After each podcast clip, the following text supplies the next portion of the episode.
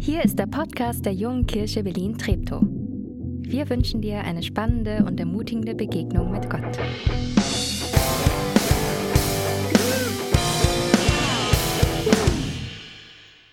Leidenschaft. Für mich als eher ausgeglichenen Menschen ist das eher so eine Sache, die Leidenschaft. Ich habe eine Postkarte zu Hause hängen. Ich zeige die euch mal. Das also ist die Postkarte. Die erinnert mich täglich an meine großen Leidenschaften. Vielleicht passen die Blümchen im Hintergrund. Ich weiß nicht, ob man, ob man das wirklich so gut erkennt, aber da sind so, so, so, so ein paar Rosenblüten im Hintergrund. Das passt vielleicht nicht ganz so zur Radikalität dieser Aussage, aber, aber es trifft ganz gut. Also in, wir haben ja länger in Brasilien gewohnt, da haben die Leute sich manchmal gewundert, ob ob mir überhaupt irgendwelche Dinge wichtig sind, weil sie das irgendwie nicht so gesehen haben. Aber das, das stimmt natürlich. Es gibt Dinge, die ich, wo mich die Leidenschaft packt. Ich kann zum Beispiel sehr ärgerlich werden. Ich kann sehr ärgerlich werden, wenn zum Beispiel diese blöde Kommunikationslösung, die wir in der Stadtmission und damit auch im TSB haben, da wo ich arbeite, mal wieder die Datei nicht ordentlich synchronisiert und so weiter und ich dann irgendwie einen halben Tag Arbeit wieder, naja, mich wieder erinnern muss, was ich schon mal geschrieben habe. Oder ähnlich ungehalten werde ich auch, wenn ich das ganze Lehrgut sehe, was, äh, was sich bei uns im, im Seminarraum am TSP ansammelt. Andererseits freue ich mich auch sehr zum Beispiel mit so einer ganz tiefen inneren Freude, wenn ich morgens auf mein Fahrrad steige und einfach diese zehn Kilometer zur Arbeit dann vor mir habe, ähm, weil das so eine innere Freiheit ist. Also es ist einfach cool. Ähm, das das bewegt mich tatsächlich, zwar ganz tief unten drin, also ich sitze da nicht grinsend auf dem Fahrrad manchmal schon. Viel besser ist natürlich, wenn ich nicht zur Arbeit fahre, sondern mit Birgit irgendeine Radtour anfange oder sowas. Das ist, ähm, ja, da, da blüht mein Herz auf. Richtig leidenschaftlich kann ich auch sein, wenn es um die Bibel geht. Das ist ja jetzt ein Buch, mit dem ich mich schon ein bisschen länger beschäftige. Und ähm, faszinieren mich Dinge, die also ich finde das irre, wie, wie ich Dinge da lese, die mir, also die ich schon vielleicht zehnmal gelesen habe oder so und, und plötzlich fällt mir auf, ah, das hat doch dann und so. Und, und das zu entdecken, das, das finde ich einfach faszinierend vor allen Dingen hat's mir die Tora angetan. Das ist so der erste Teil der Bibel, die ersten fünf Büchen, Bücher, die, die man da findet in dieser Sammlung von, von Schriften. Und ähm, darauf baut auch alles auf, was, ähm, was danach kommt. Das ist quasi so der, der Grundstock. Und ähm, das, das macht mir einfach viel Freude, da, da Bescheid zu wissen. Wir sind ja gerade in dieser Reihe Best of Matthäus. Da geht es um so ein paar Highlights, Highlights im Text, so ein paar Kernverse. Das sind Gedanken, oder, oder, oder Dinge, die Jesus gesagt hat.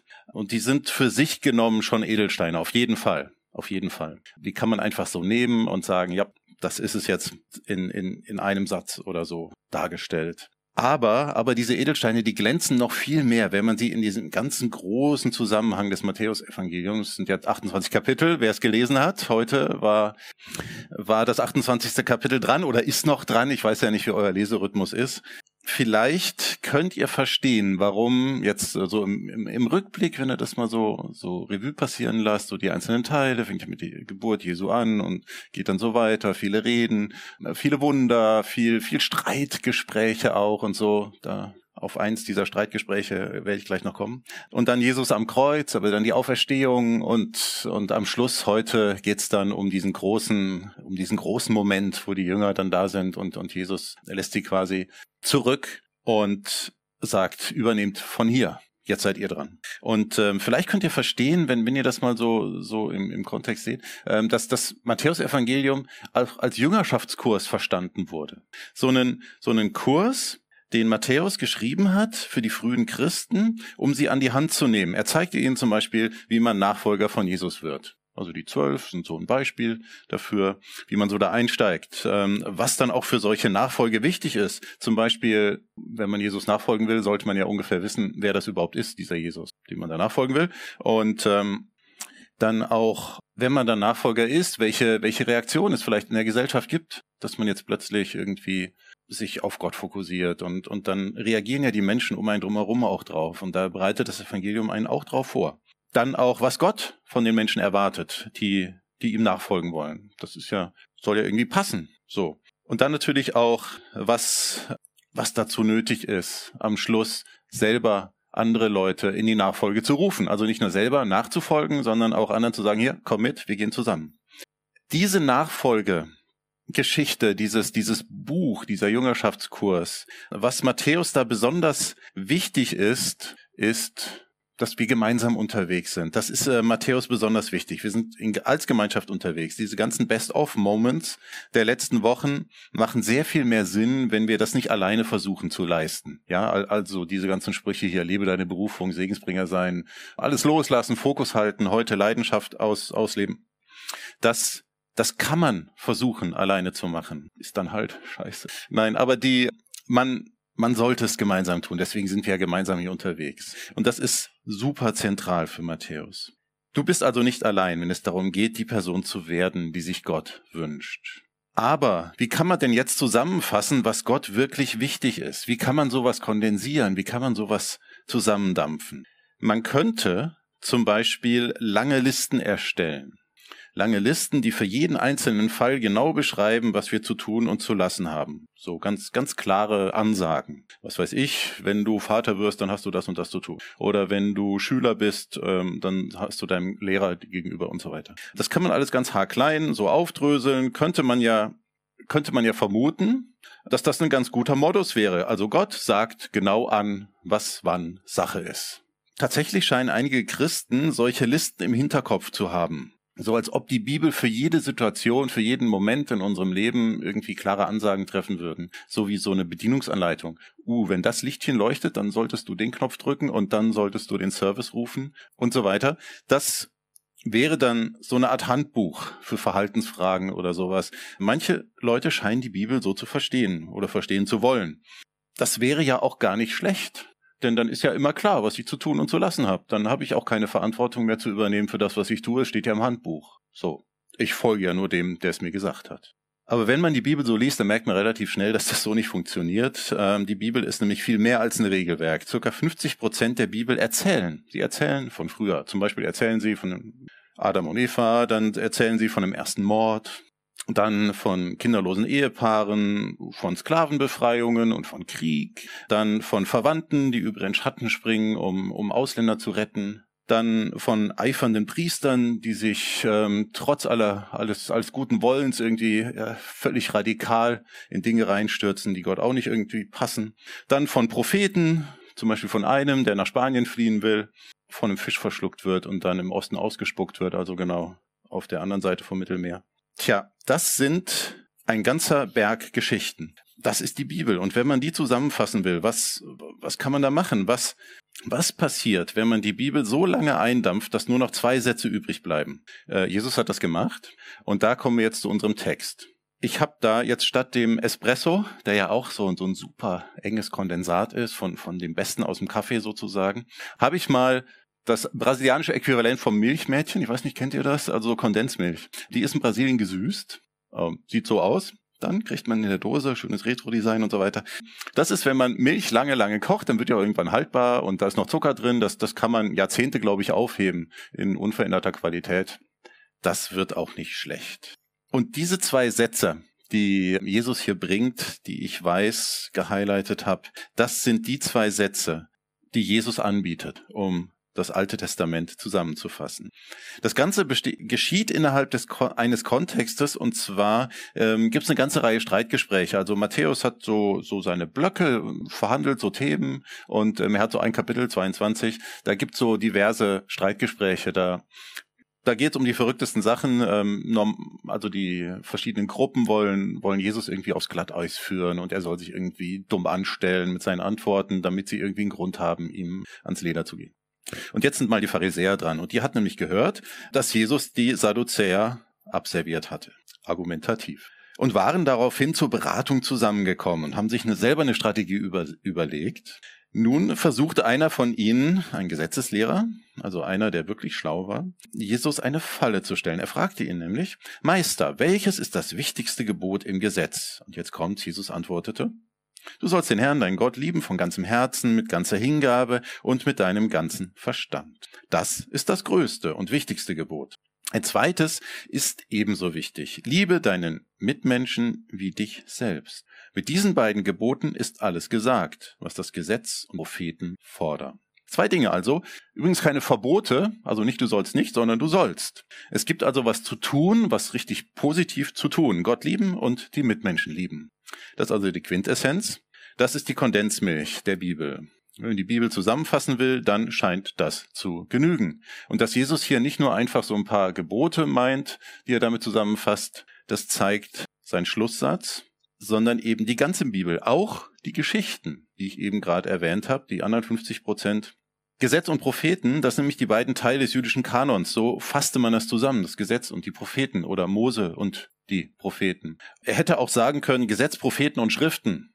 Das äh, ist normalerweise das, wie die Juden ihr Altes Testament heute, ihr Altes, ihre Bibel bezeichnen, Tanach, Torah und Neviim in dem Fall, also Gesetz oder Weisung und Propheten. Das ist das Ganze. Jetzt könnte man natürlich meinen, dass das dann vielleicht doch ein bisschen zu allgemein ist mit diesem, mit diesem Satz, mit diesen zwei Sätzen. Es kann ja alles bedeuten. Was soll das? In der Tat sind diese beiden Sätze nahezu unverständlich, wenn man sich das wirklich mal vor Augen führt und überlegt und versucht danach zu leben. Hey, kann ich mir alles reindichten. Also, also mindestens ist es super offen für einen Haufen Missverständnis, diese zwei Sätze. Das kann jeder füllen, wie er will. Ja, kann man, kann man ja machen. Manche Zusammenfassungen sind ebenso. Man kann sie nur verstehen, wenn man das Original kennt und das lange Original gelesen hat, in voller Länge sozusagen. Und Jesus kann das voraussetzen. Er kann das ohne weiteres voraussetzen. So, gerade bei den Pharisäern. Also, die wussten um dieses Buch Bescheid, um das ganze Buch. Und die haben das Kondensat dann wahrscheinlich auch richtig verstanden. Matthäus bei seinen Lesern, auf die er abzielt, im ersten Jahrhundert konnte er das auch ohne weiteres voraussetzen, ganz, ganz ohne Probleme. Die kannten ihre Schrift, ihre Bibel. Es gibt verschiedene Möglichkeiten, die Gesetze zusammenzufassen. Und zwar habe ich das mal hier getan. Die Juden zählen nämlich 613 verschiedene göttliche Gebote und Verbote im Alten Testament in ihrer Bibel. Dazu gehören übrigens auch die zehn Gebote und diese zwei Special Best of sozusagen, die Jesus hier zitiert. Das erste, was Jesus zitiert, kommt aus 5. Mose 6, Vers 5 und das zweite aus Levitikus, also aus 3. Mose 19, Vers 18, mitten zwischen irgendwelchen, was man essen darf und was man nicht essen darf und wann man rein ist und unrein ist, kommt dieses, dieses Gebot zur nächsten. Und dann gibt's noch die 601 übrig bleibenden Gebote. Dann merkt man ziemlich schnell, wenn man diese anderen 601 Gebote liest, könnt ihr mal machen, wenn ihr mal eine ruhige Minute habt, dann könnt ihr merken, dass die relativ konkret sind. Ja, da, da geht's wirklich um, um die kleinen Sachen. Ganz, ganz, ganz kleine Dinge, wie was man, welches Gewebe man äh, anziehen sollte und welches eher nicht und so weiter. Und, und das, da, da merkt man dann, oh, das, da verstehe ich vieles auch nicht. Das scheint irgendwie speziell für die damals gewesen zu sein. Es ist dann sehr konkret. Und je weiter ich in dieser Pyramide nach oben gehe, da merke ich dann, es wird immer abstrakter. Es wird, ähm, es wird offen. Ja, es, es werden so große Ideen wie liebe deinen Nächsten. Ja, was das ist ja nicht sehr konkret. Das ist ziemlich abstrakt. Und so kann man das verstehen. Und deswegen funktioniert auch diese Zusammenfassung so gut.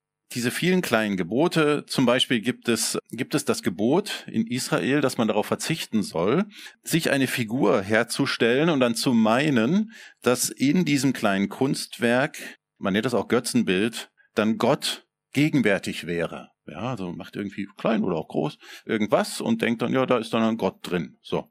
Gott zu lieben bedeutet unter anderem, dass man ihm auch die Freiheit lässt, dass er entscheiden kann, wann er uns begegnet und wann nicht. Gott ist nämlich viel größer als so ein, so ein Kunstwerk, so ein Götzenbild. Und verfügbar machen kann ich ihn mir schon gar nicht. Ich kann ihn mir nicht in die Ecke stellen, so auf Abruf. Das wäre nicht Gott lieben. Das nimmt ihn ja noch nicht mal ernst als Persönlichkeit, als Gegenüber. Und mein Mitmenschen lieben, das kann zum Beispiel bedeuten, dass ich ihn nicht umbringe. Das ist relativ naheliegend. Oder ihm auch seine Sachen nicht klaue. Oder auch, und da ist, ist die Bibel ganz konkret und sagt also, ähm, bau ein Geländer um dein Flachdach. Die Idee dahinter ist, dass dir die Leute nach der Party, nach ein bisschen Alkohol da nicht runterfallen.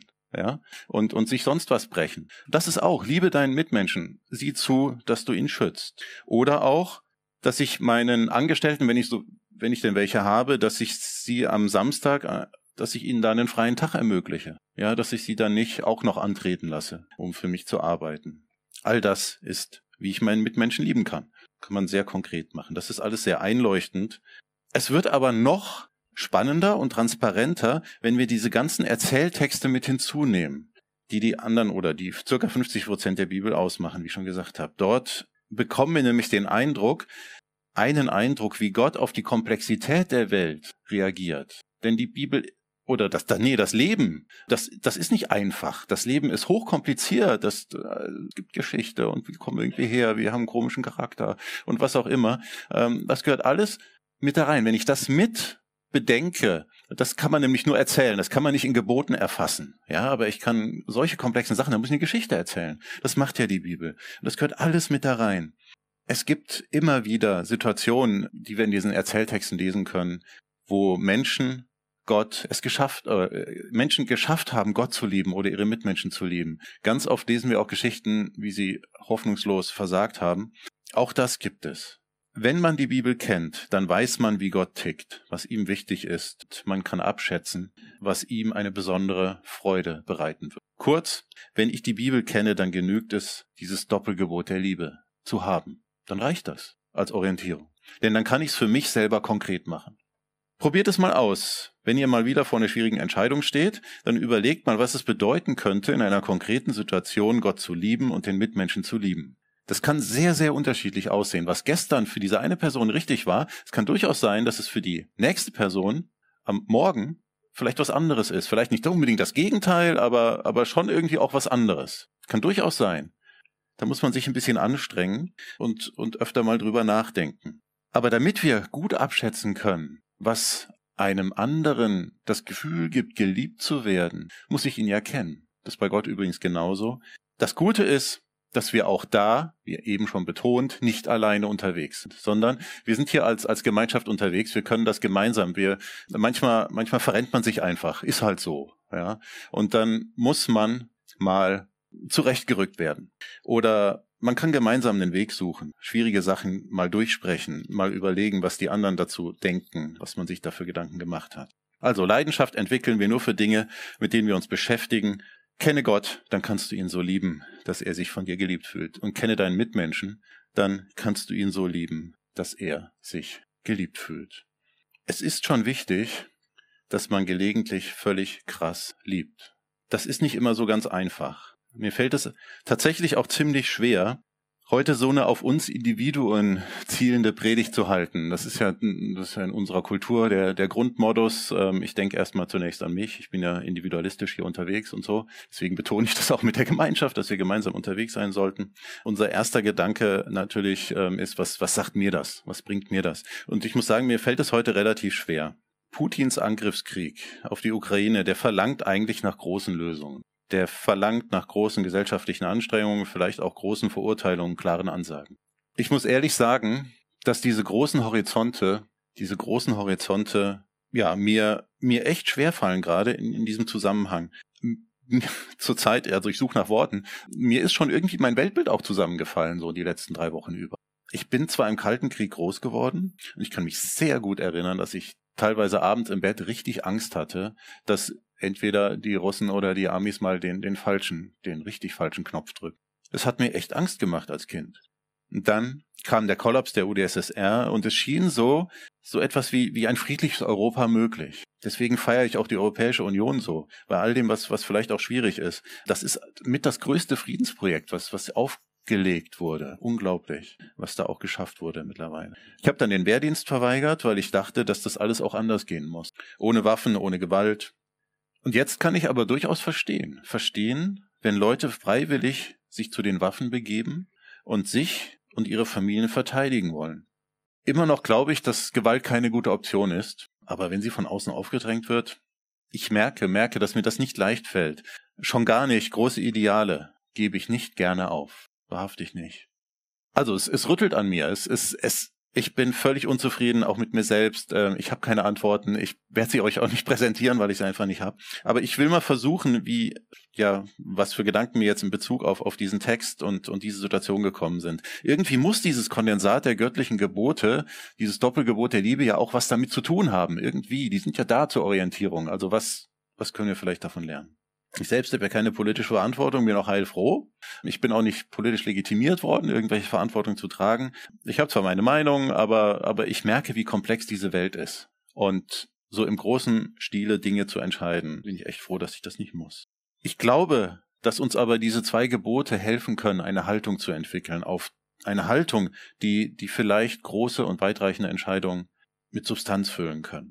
Jesus nimmt für sein Kondensat ja, wie gesagt, eben keine Verbote, sondern Gebote. Es geht nicht vor, nicht darum, Dinge zu lassen, sondern Dinge zu tun, gute Dinge zu tun. Mit all unseren Möglichkeiten, Gott zu lieben und auch den Mitmenschen.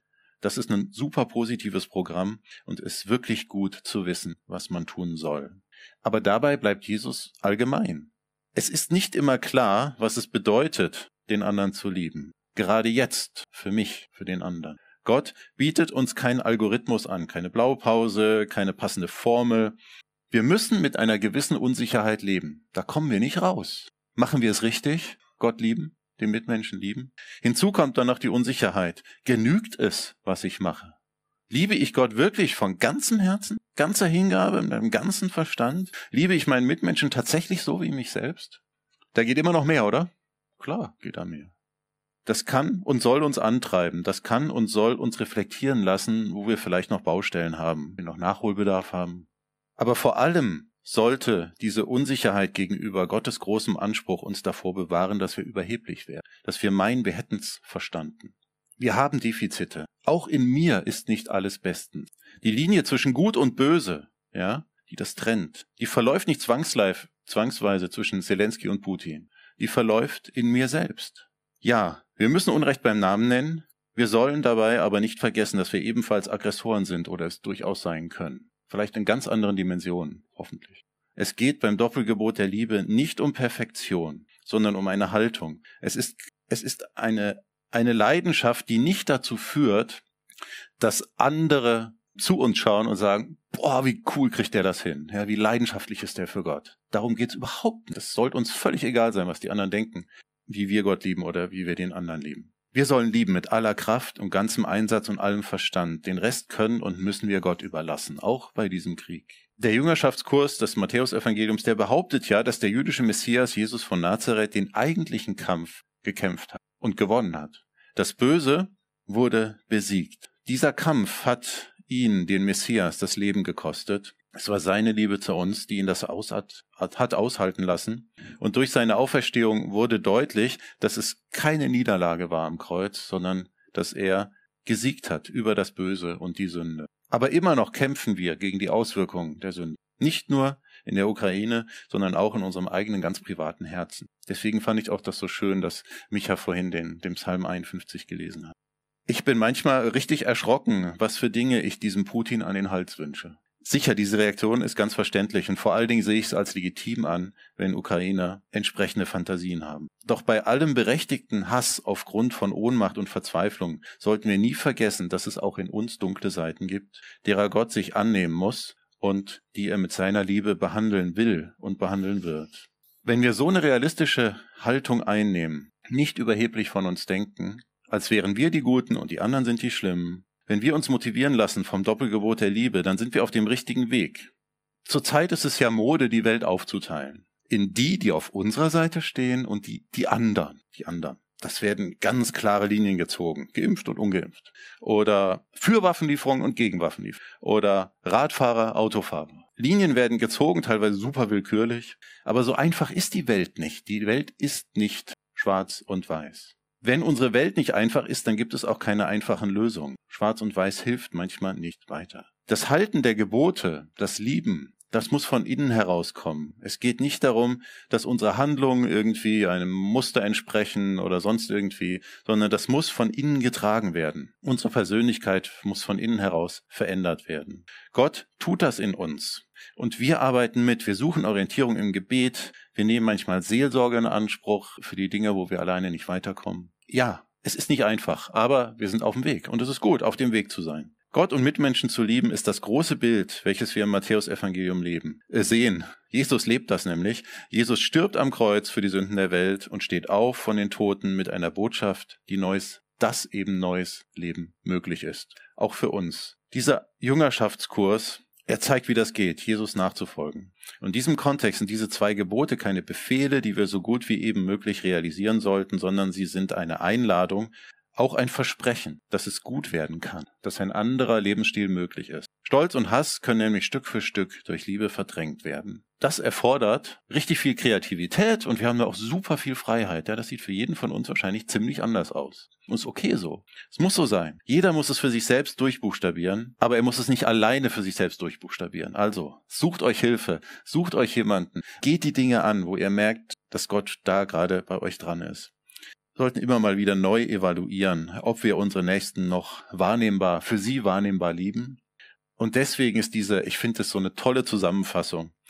Wir haben keine detaillierten und einfachen Verhaltensregeln, sondern wir haben Geschichten, die dahinter stehen, wie ich meinen Mitmenschen liebe, wie ich Gott liebe. Jesus hat verrückte Dinge getan. Er hat Menschen damit inspiriert. Diese Geschichten müssen wir lesen, diese Geschichten müssen wir ähm, aufnehmen. Wir müssen selber Dinge mit Gott erleben. Das können wir anderen erzählen, sie damit inspirieren. Wir sind gemeinsam unterwegs, um miteinander zu lernen, wie das geht. Gott lieben von ganzem Herzen, mit ganzer Hingabe, mit ganzem Verstand, unsere Mitmenschen wie uns selbst.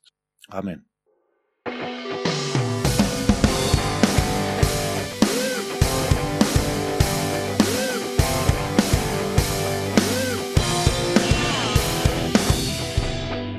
Schön, dass du diesmal dabei warst. Wenn du mehr über den Glauben erfahren möchtest, dann schreib uns gerne an info@jkb-treptow.de oder besuch uns einfach persönlich. Alle Infos findest du unter jkb-treptow.de. Wir wünschen dir eine gesegnete Woche.